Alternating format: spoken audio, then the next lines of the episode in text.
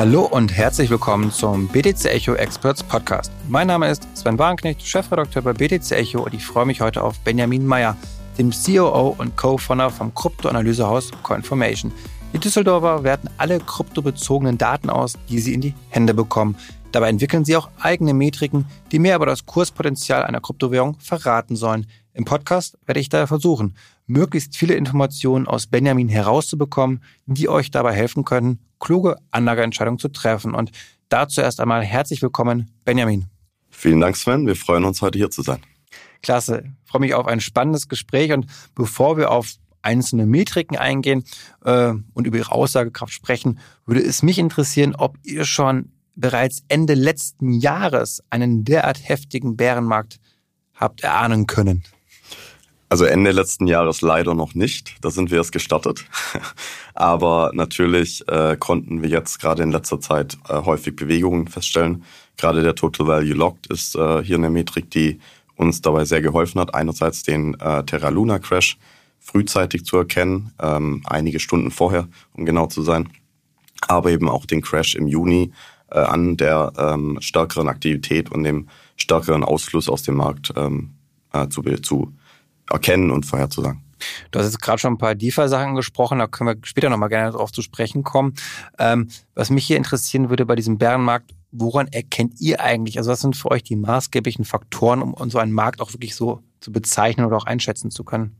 Es sind natürlich verschiedene Faktoren. Es ist nie eine Metrik. Ähm, natürlich der angesprochene Total Value Locked, einfach eben das Kapital, was ja im Markt ähm, ähm gelockt ist sozusagen und äh, auch wieder das Vertrauen widerspiegelt. Aber dann natürlich, wie wir jetzt in der aktuellen Situation feststellen, es sind sehr viele makroökonomische Faktoren am Werk. Das heißt, wir haben ähm, die, den Gesamtmarkt, die Inflation, äh, die alles mitbestimmt, äh, die auch äh, hier gewisse ähm, ähm, Risiken mit reinbringt. Und natürlich Investoren scheuen dann eher die risikohafthaltigen Anlagen und ähm, gehen eher zu den sicheren Häfen und somit aus äh, Kryptowährungen heraus und äh, mehr in ähm, ja, sicherere Anlagen. Hm. Nun ist eine Metrik, von der ihr gesprochen habt, im Vorfeld haben wir darüber gesprochen, der Long-Term Value. Ähm, was ist das für eine Metrik? Äh, kannst du uns da mal abholen, einmal was die aussagt und wie ihr den bestimmt? Natürlich. Also wir haben äh, im Endeffekt sechs Dimensionen, anhand wir den Long-Term Value bestimmen. Ähm, das ist einmal das Team. Das ist natürlich immer klar, dass da ähm, relativ äh, große Bedeutung dem zukommt, wer ähm, äh, im Endeffekt an dem Projekt arbeitet. Äh, dann haben wir das Netzwerk, also welche Investoren, welche Advisor, welche ähm, Partner sind mit an Bord und können das entsprechend skalieren. Ähm, dann haben wir die Lösung selbst. Äh, hier vergleichen wir auch stark mit direkten Wettbewerbern. Wir haben die äh, Technologie, das heißt einmal natürlich auf welcher Blockchain ähm, die die Kryptowährung aufsetzt und natürlich aber auch mit welchen sonstigen Technologie-Stack die Kryptowährung unterwegs ist. Ist sie energieintensiv? Äh, wie, wie sind die Kosten? Ähm, und äh, ja, im Endeffekt auch die Geschwindigkeit, die Performance des Ganzen. Äh, letzten Endes haben wir dann auch noch Tokenomics. Ähm, hier ist ein großer Faktor natürlich mit dem Spiel, weil oftmals sehen wir das heute, dass viele Kryptowährungen eben nicht passende äh, Token Economics haben und äh, dementsprechend schauen wir da hier sehr genau drauf. Könntest du ein Beispiel geben für nicht entsprechende Tokenomics? Ähm, für nicht entsprechende Tokenomics natürlich im Endeffekt, wenn man äh, sich jetzt das, den Terra Crash nochmal zu Rate zieht, wo man ja gesehen hat, äh, die Verbindung mit einem algorithmischen Stablecoin war an der Stelle ähm, in gewisser Weise fehlerbehaftet. Also ich würde jetzt nicht sagen, dass wir glauben, dass generell algorithmische Stablecoins ähm, ähm, hier ähm, völlig falsch sind. Ich glaube, die haben durchaus ihre Berechtigung und man sieht das ja auch teilweise an anderen, Maker beispielsweise.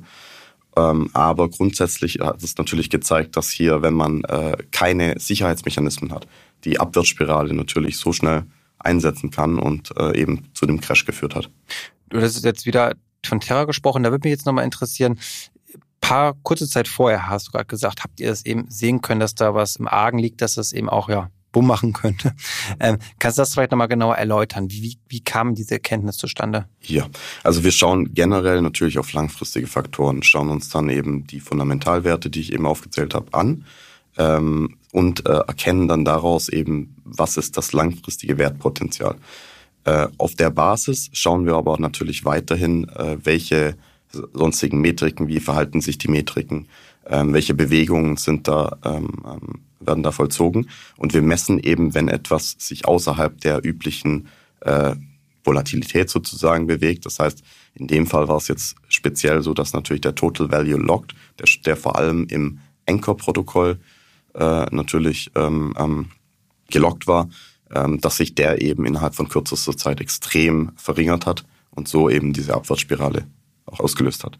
Okay, gut zu wissen schon mal, dass man da nach solchen Indikatoren gehen kann, gerade wenn man kurzfristig vielleicht auch unterwegs ist, wissen möchte, okay, wo kann es in den nächsten Stunden oder Tagen hingehen und da würde mich grundsätzlich auch interessieren, was ist eigentlich einfacher zu analysieren, wenn es eher alles ruhig ist, wenn nicht so viel am Markt passiert oder wenn man eben sehr volatile Phasen sehen, wo vielleicht auch viele Informationen oder viele Daten auch generiert werden. Also was, was macht euch da mehr Spaß? Wahrscheinlich die volatileren Phasen, aber was ist für euch auch einfacher? Sowohl als auch, würde ich sagen. Also was natürlich ähm, in unruhigen Phasen hinzukommt, ist, dass deutlich mehr Alarme da sind. Äh, wir arbeiten dann mit Algorithmen, mit Machine Learning, um zu bestimmen, welche Alarme sind denn wirkliche Alarme, welche sind eher eben der Unruhe des Marktes geschuldet und dann eben auch so sogenannte False Alarms. Ähm, Im Endeffekt dadurch, dass wir schauen, also wir versuchen so ein bisschen die, das eine Prozent an Kryptowährungen zu entdecken, das äh, eben den Markt äh, ähm, im Endeffekt äh, überlebt, beziehungsweise ähm, auch langfristig erfolgreich ist. Und ähm, in einem ruhigen Markt kann man natürlich oftmals deutlich besser sogenannte Werte, ähm, Kryptowährungen entdecken, die eben entsprechend langfristig auch erfolgreich sind, ähnlich wie damals Google, Amazon während der Dotcom-Blase. Ähm, und äh, deswegen würde ich tendenziell äh, eher den, den ruhigeren Markt bevorzugen, da weniger Störgeräusche sind. Okay. Was jetzt nicht immer klassisch im ruhigen Markt so viel Spaß macht, aber es ist jetzt gerade oftmals sehr oft zitiert worden oder wir schreiben auch oft drüber, ist der Fear and Greed Index, also die Angst gerade vor allem auch oder eben die Gier in Hype-Phasen, wo dann sozusagen das Tachometer ausschlägt. Und ähm, was haltet ihr eigentlich von solchen eher auch Sentiment getriebenen Indizes wie der Fear and Greed Index? Ist der sehr aussagekräftig für euch oder ignoriert ihr das eher? Im Moment sehr aussagekräftig. Ähm, langfristig glauben wir, dass eine Verschiebung stattfindet, wie es eben bei allen jungen Märkten im Endeffekt ist. Am Anfang ist sehr viel ähm, ähm, ja, ähm, ähm, stimmungsgetrieben. Später werden dann wiederum Fundamentalwerte wichtiger und auf diese Fundamentalwerte setzen wir dann im Endeffekt auch. Mhm.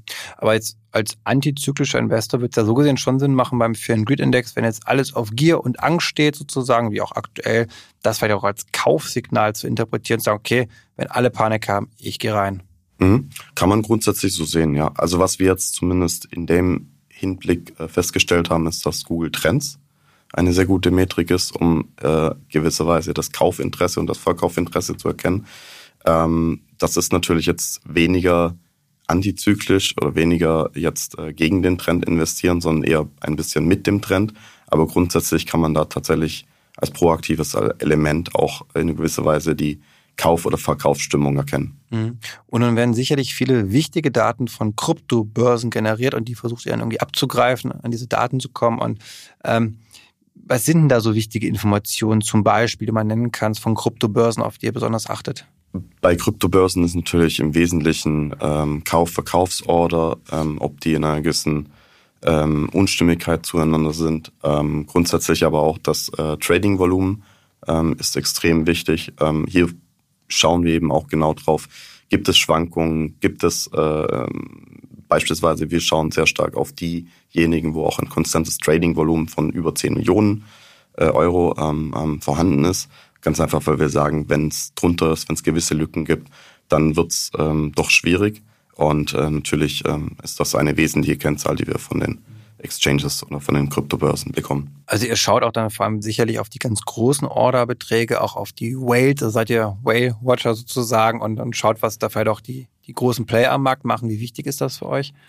Ähm, auch wichtig. Also wir, wir haben am Anfang angefangen, äh, erstmal uns alle Daten anzuschauen. Wir haben relativ schnell festgestellt, dass natürlich die meisten Kryptowährungen, obwohl sie dezentral sind, immer noch sehr stark in zentraler Hand sind. Also von wenigen großen eben Wahlen ähm, Investoren ähm, äh, besessen werden. Und äh, dementsprechend auch an der Stelle natürlich, wenn diese sich bewegen, ähm, dann äh, ist es natürlich für uns relevant. Dann gibt es bei uns auch ein Signal und ähm, dann zeigen wir das unseren Usern in Zukunft auch an. Und wie gut kann man so rauskriegen, jetzt bei kleineren Altcoin-Projekten, vielleicht auch wenn da der Krypto-CEO ähm, jetzt seine Altcoins auf den Markt schmeißt? Also wie, wie gut findet man das raus? Im Endeffekt natürlich, man kann äh, die Bewegung entsprechend sehen. Äh, wer dahinter steckt, ist das in den meisten Fällen so, dass wir das nicht wissen. Ähm, deswegen können wir eben auch nicht 100% sagen, ob das jetzt aus dem Team kommt, aus der privaten Wallet eines Teammitglieds. Ähm, wenn man jetzt die Bewegung der, der Team-Wallets sieht, da ist es meistens jetzt bisher zumindest nicht vorgekommen, dass da solche Bewegungen zustande kamen.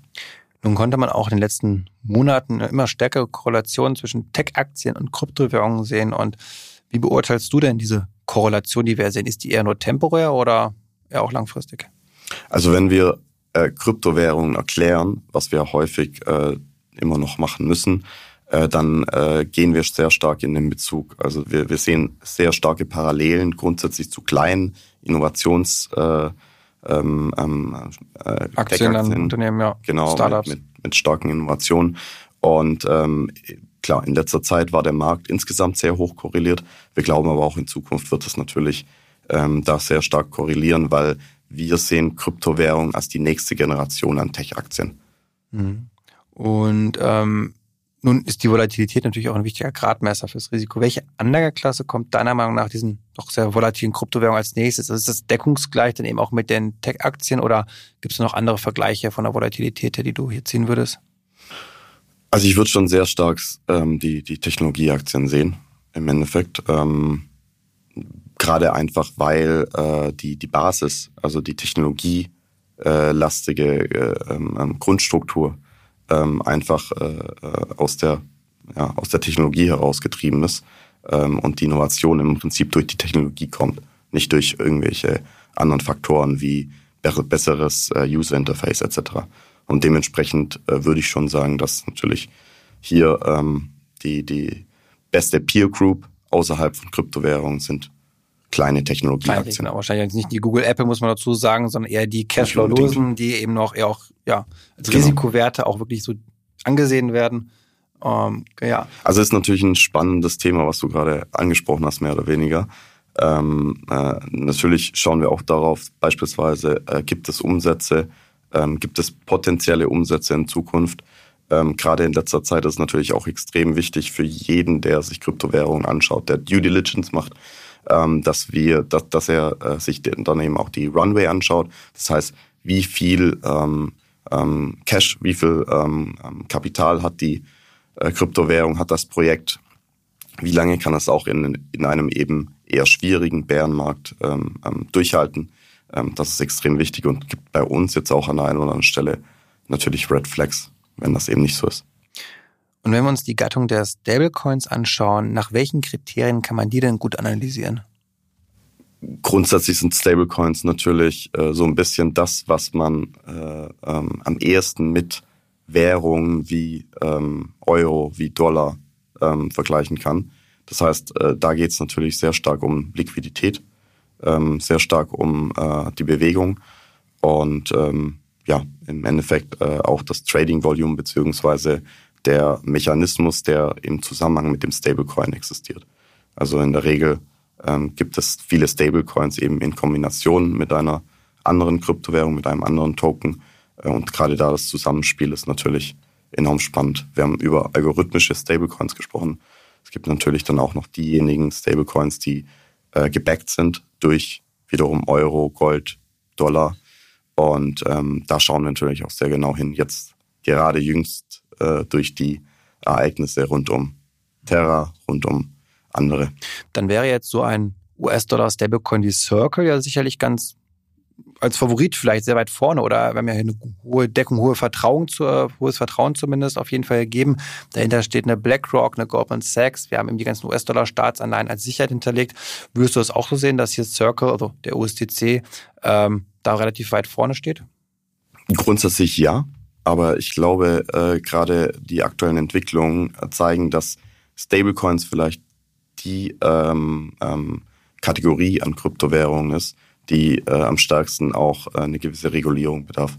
Also ähm, grundsätzlich ist Regulierung ja nichts Schlechtes, ähm, kann dabei helfen, aber natürlich muss man hier ähm, vorsichtig abwägen, wie kann man äh, diese ähm, Stablecoins eben auch so weit ähm, ähm, ja, regulieren, vielleicht eben auch über Smart Contracts in gewisser Weise äh, eine gewisse Steuerung haben, dass man eben auch Bankruns etc. Ähm, verhindert, weil das ist, glaube ich, noch ein großes Problem. Du hattest gerade schon über den Total Value Lock gesprochen als ein sehr wichtiger Indikator für euch und auf den DeFi-Bereich bezogen. Da würde mich interessieren, was wäre da noch besonders wichtig für euch? Worauf schaut ihr da besonders? Mhm. Also wir schauen natürlich auch sehr stark auf äh, Inflation. Das heißt äh, im Endeffekt äh, den Supply und die Veränderung dessen. Das ist sowohl ein langfristiger Faktor natürlich. Das heißt, äh, in welchem Zeitraum wird wie viel ähm, Verbesserung stattfinden. Ähm, da was dann natürlich auch wieder sich auf den Preis auswirkt und den Wert des, der Kryptowährung. Ähm, und äh, in dem Zuge aber auch kurzfristig, weil natürlich äh, kurzfristige Veränderungen ähm, auch darauf hindeuten könnten, dass irgendwas nicht in Ordnung ist. Was wären denn aus deiner Sicht drei wichtige Kryptometriken, die du jedem Anleger, jedem Investor ans Herz legen würdest? Also natürlich den Long-Term Value. ganz also unsere Metrik ganz einfach, weil sie über ähm, eben alle Dimensionen, ähm, die Fundamentalwerte ähm, prüft. Dies eben teilautomatisiert, teilmanuell ähm, und äh, dementsprechend natürlich einen guten äh, ähm, aktuellen Stand gibt, einen guten ähm, gute Perspektive auf die langfrist auf den langfristigen Wert. Ähm, davon abgesehen gibt es natürlich dann eine Reihe an Faktoren, die eher kurzfristiger Natur sind. Wir, ich erwähne das sehr häufig, wir schauen sehr stark auf den Total Value Locked, rein für den DeFi-Bereich natürlich, aber auch für die Blockchains im Endeffekt wichtig, die Ökosysteme, die ähm, ähm auf denen die äh, DeFi-Lösungen aufsetzen. Und ähm, davon abgesehen haben wir äh, natürlich auch noch einen starken Fokus in Richtung der äh, Tokenomics grundsätzlich, weil wir hier glauben, dass ähm, am meisten äh, herauskommt, inwiefern eine Kryptowährung wirklich Sinn macht. Ähm, das ist eben das Thema. Im Moment wird sehr viel äh, ausprobiert. Das ist einerseits super, was Innovationen angeht. Die Innovationsgeschwindigkeit ist sehr hoch im Kryptomarkt. Äh, aber es ist natürlich auch wichtig, dass das Sinn macht. Und dasselbe hat man, ich komme nochmal zurück auf die Dotcom-Blase, hat man damals auch gesehen. Auch da war es eben so, dass 99 Prozent der äh, Projekte und, oder der Unternehmen im Endeffekt gescheitert sind, dadurch, dass eben in den meisten Fällen auch kein richtiges Geschäftsmodell dahinter war. Und Tokenomics für Kryptowährungen sind sowas wie das Geschäftsmodell ähm, für die Internet-Startups damals. Könnte denn mit Hilfe eurer ganzen Metriken auch Trends aufspüren, dass ihr sagt, okay, gerade dieses DeFi-Bereich Staking, Lending oder NFT, da ist gerade besonders viel ja, Power drin einfach. Ist das etwas, diese Trends, über die ihr viel sprecht? Ähm, grundsätzlich ja, wir machen das noch nicht so stark, weil wir uns sehr stark eher auf einzelne Kryptowährungen fokussieren. Ähm, in Zukunft werden wir daraus aber natürlich äh, sehr viel besser auch äh, eventuell aggregieren können.